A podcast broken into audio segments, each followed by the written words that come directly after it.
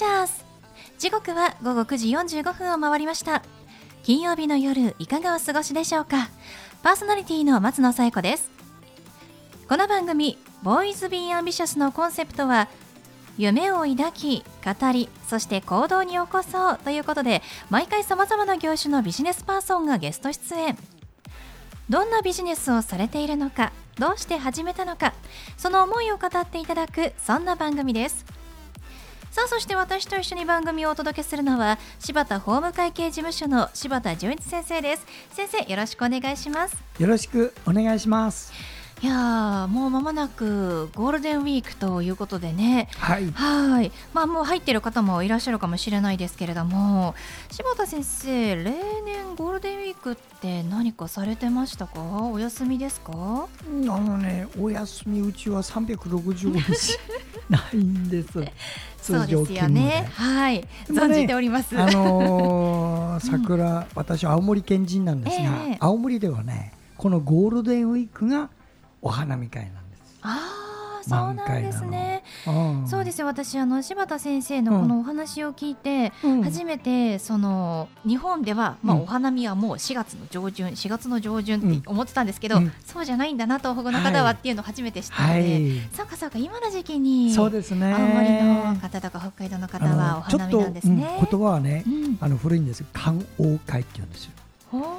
観王ってってね観光の観に桜ってを今されるシーズンなんですね。はい、もうお花見ねまた去年に引き続き今年もちょっとね自粛が呼びかけられておりましたから、はい、私も家の近所をお散歩しながら見るというお花見になりましたけれども、はい、じゃあね、東北の方とかはゴールデンウィークにお花見されるんですかね。うん、でもねコロナで皆さん見れなくてもね、うん、あの徳川慶喜さんの書いた歌がありましてね。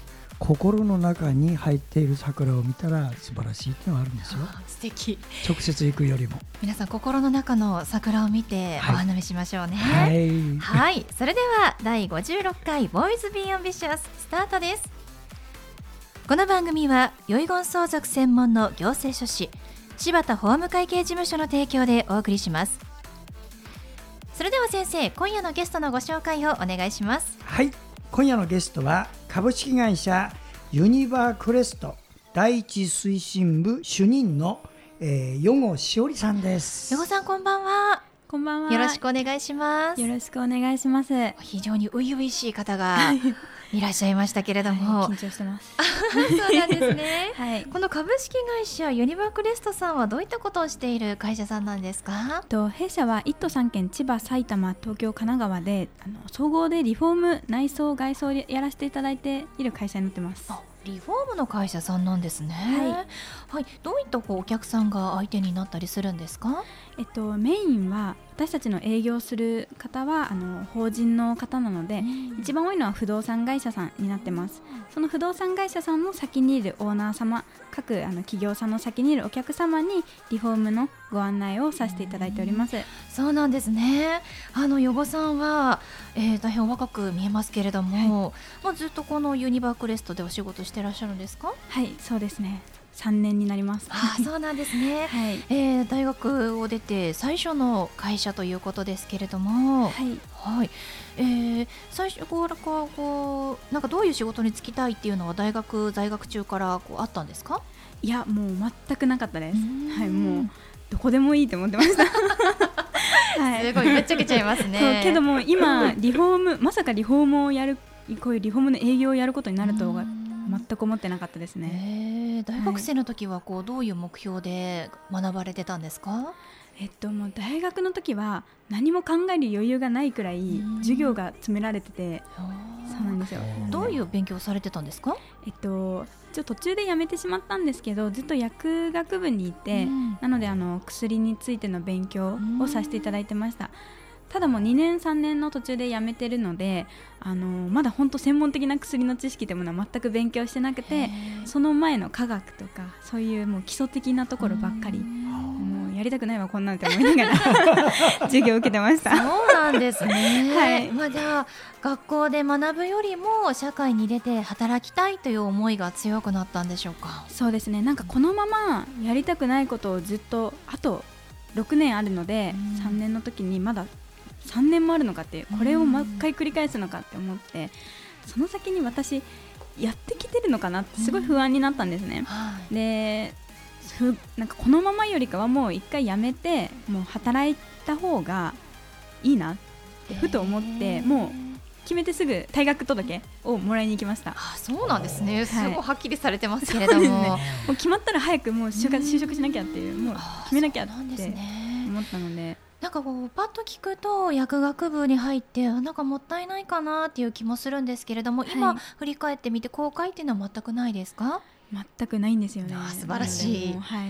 でその時の決断が本当にまあ正しかった今に生きているということなんですね。そうですね。まあ正しかったのかどうかわからないんですけど、今に満足してればいいかなって思ってますね。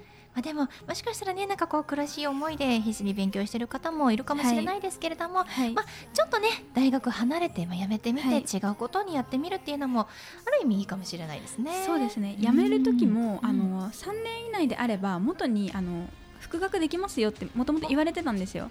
なのであの休学してるっていう定で1回休んでみてくださいっていうのはあの事務の方に言われてたんですね。大学のあそうなんですね。そうです。全く戻りたいって気持ち私はならなかったのでそのままもうそのままもう辞めることになったんですけど。なるほど。なのでもう一回休むっていうのもいいかもしれないです、ね。うん、そうですね、はい、新たな選択肢が増えますね、はい、世界広がります、ね、まあ、素晴らしい。じゃあ、そんな予後さんですけれども、今あの担当されているなんか商品っていうのはあったりするんですか、はい、はい、そうですね。えっとマンションとかアパートだけにかかわらず今世の中に建っている建物にすべて給排水管っていう水が出てくる給水管と水が流れていく排水管がついてると思うんですけどそこの商品を扱っております。どんな商品になるんでしょうか？はい、えっとですね、基本的にこういう給水管、排水管ってメンテナンスがなかなかやりにくい、目に見えないところなので、何をすればいいのかっていうところで放置されやすい場所ではあるんですね。ただ、えっと、放置しすぎると水が逆流してきてしまったりとか漏水してきてしまったりっていう実際入居者さんとのトラブルにつながりやすいあの現象が起きるんですね、給排水設備。で、ね、そういったものを一切起こらなくさせるメンテナンスフリーのあの商品を扱っておりまして1回つけるだけでも15年間何もお掃除しなくていいっていうそうなんです。そうなんですね。でもあの結構もう立っているものにつけると大変なのかなと思いますけれども、はい、どうなんですか？えっとすでにあの立ってる物件であれば配管の中汚れてしまってるかもしれないんですけど1回つけるだけで15年間もう毎日高圧洗浄と同じような効果をもたらすのでどんどん配管の中がきれいになっていくんですね。すごい。はい。なのであのもう何も起こらなくなり もうトラブル何も起こらなくなるので安心してくださいっていうような商品ですね。トラブルを未然に防ぐことができるという商品なんですね。そうです。未然に防ぐだけにかかわらず、その配管の寿命も伸ばしてくれるので、はいなので建物のあの、まあ、延命っていうところにもつながるのかなとすごいですね。お水をきれいにしてくれる、はい、つまりこう配管をまあきれいにしてくれるということなんですね。そうです。そしたらあれですねあのこれから、えー、新築でお家を建てたいという方もあらかじめつけておいた方がい。いですよね、はい、そうですね。もう新築こそ一番つけた方がいいのかなとは思いますね。でもこれつけるとつけないのとでどういうこう差が発生しやすいですか？えっとつけなかった場合でしたら、うん、もうそのまま配管どんどん汚れが詰まってきてしまって、その配管の中にある汚れっていうのはあの赤サビ鉄管の赤サビにつながったりとかあとはそういうオーバーフローしてしまって逆流してしまってっていう水のトラブルにつながったりとか、あとはあの雑菌がついて配管お風呂とかキッチンとかからなんか匂いするなっていう物件あるじゃないですか、はいはい、そういう物件にもその配管の中についてる汚れに雑菌が溜まっていってるんですね。なのでもうその汚れがすべてを引き起こって起こしてしまうので、はい、そうなんですね、はい、だからこうあの古い建物の配管排水溝とかはこう匂ったりするんですね。そうです。ただ30年以上経ってしまうと、うん、あのもう配管が寿命をきてるので何もできないっていう、うそうなんですよ。高圧洗浄ができなくなってしまって結局配管交換するしかなくなってしまうっていうようなその作業の大変さを考えたら、はい、もう未然に防ぐものをつけた方がいいということですね。そうですね。もうぜひあの建物のオーナーさんとかね、大家さんとか新築建てたいと思っている方、検討してみてください。はい、さあそれでは最後に余語さんにお聞きしますが、余語さんの夢は何ですか？はい。ちょこれちょっとずっと考えてたんですよ。けど私今夢を探してる最中なんですね。そうなんです、なのでちょっとこういう今の会社でいろんな商品扱わせていただいているのでその中でいろんな方業種の方々いろんなオーナーさんとあのーやり取りさせていただく中で何か大きい夢見つけられたらなと思ってて、なので今はまずもう今までお会いしてきた方々に感謝して感謝されるこういう関係性を築けるようになる、まあ大きい人間になりたいなっていうのは今ありますね。島田先生初々しくていいですねそうですね。はい、これから目標をぜひね夢を作っていただければと思いますはい。はい、ということで本日のゲストは株式会社ユニバクレストの余語しおりさんでした余語さんどうもありがとうございました、はい、ありがとうございました。ありがとうございましはいた。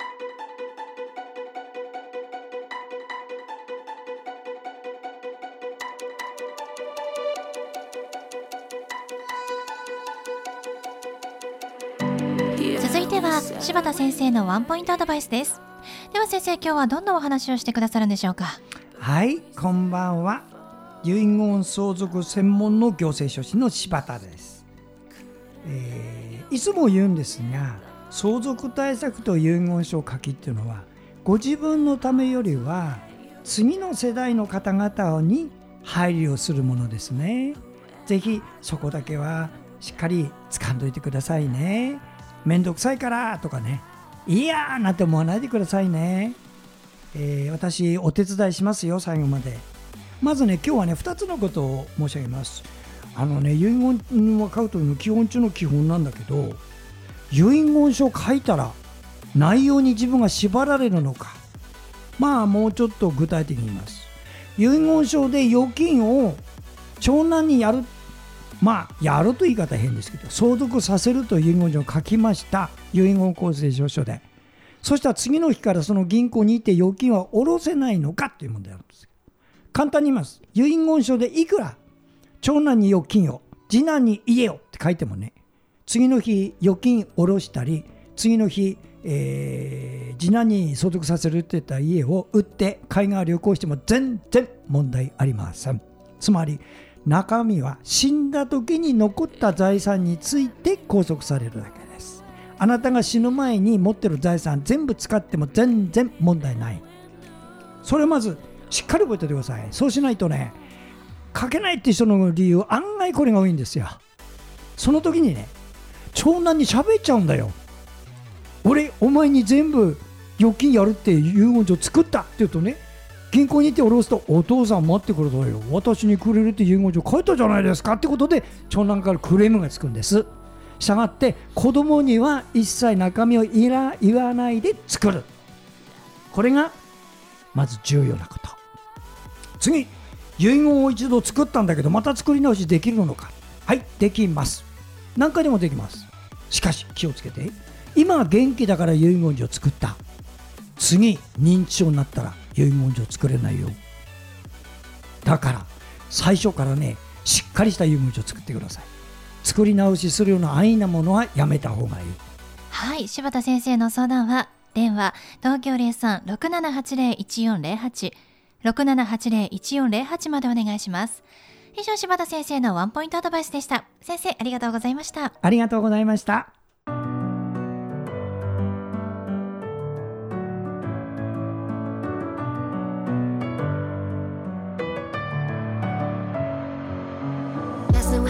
ことでお送りしてきました「ボーイズ・ビー・アンビシャス」いかがでしたでしょうか？本日のゲストは株式会社ユニバクレストの余語しおりさんでした。配管の延命をするための商品の営業をしているということですね。気になる方はぜひユニバクレストと検索してホームページご覧ください。それではまた来週この時間にお会いしましょう。お相手は松野紗友子と柴田純一でした。それではさようなら。さようなら